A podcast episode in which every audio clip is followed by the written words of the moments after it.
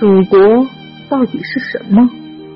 我想啊想啊，每一次我想起“祖国”这两个字，血管里便奔腾着一股股的热血，眼里便泛起一片片晶莹的泪花，心底便泛起一阵阵温柔的浪波。祖国是什么？它是山，是海。是森林，是草地，是村庄，是城市，是绵延起伏的丘陵，是茫茫无垠的沙漠。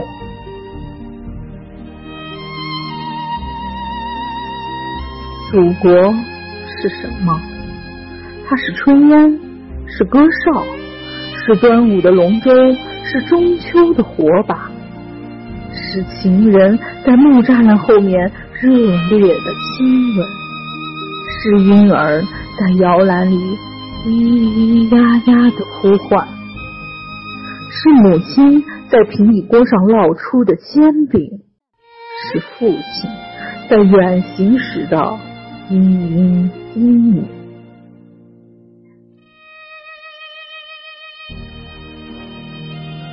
祖国是什么？它是老子、孔子、庄子的思考，是屈原、李白、陆游的诗，是韩愈、柳宗元、苏轼的散文，是李煜、李清照辛弃疾的词，是八大山人郑板桥、齐白石的画，是米匪黄山谷林散之的书法，是我们心目中的那些最智慧人的创造。是我们最尊崇的那些大师们的牢记。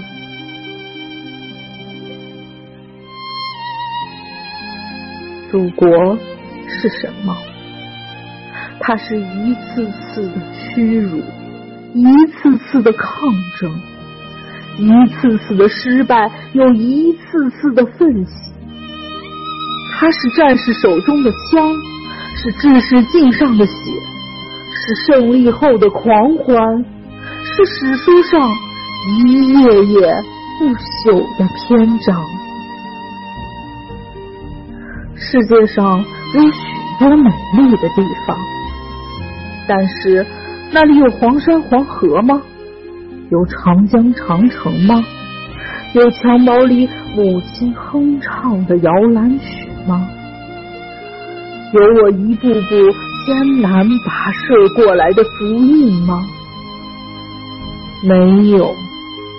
既然这些都没有，那么祖国就是一个不可替代的地方。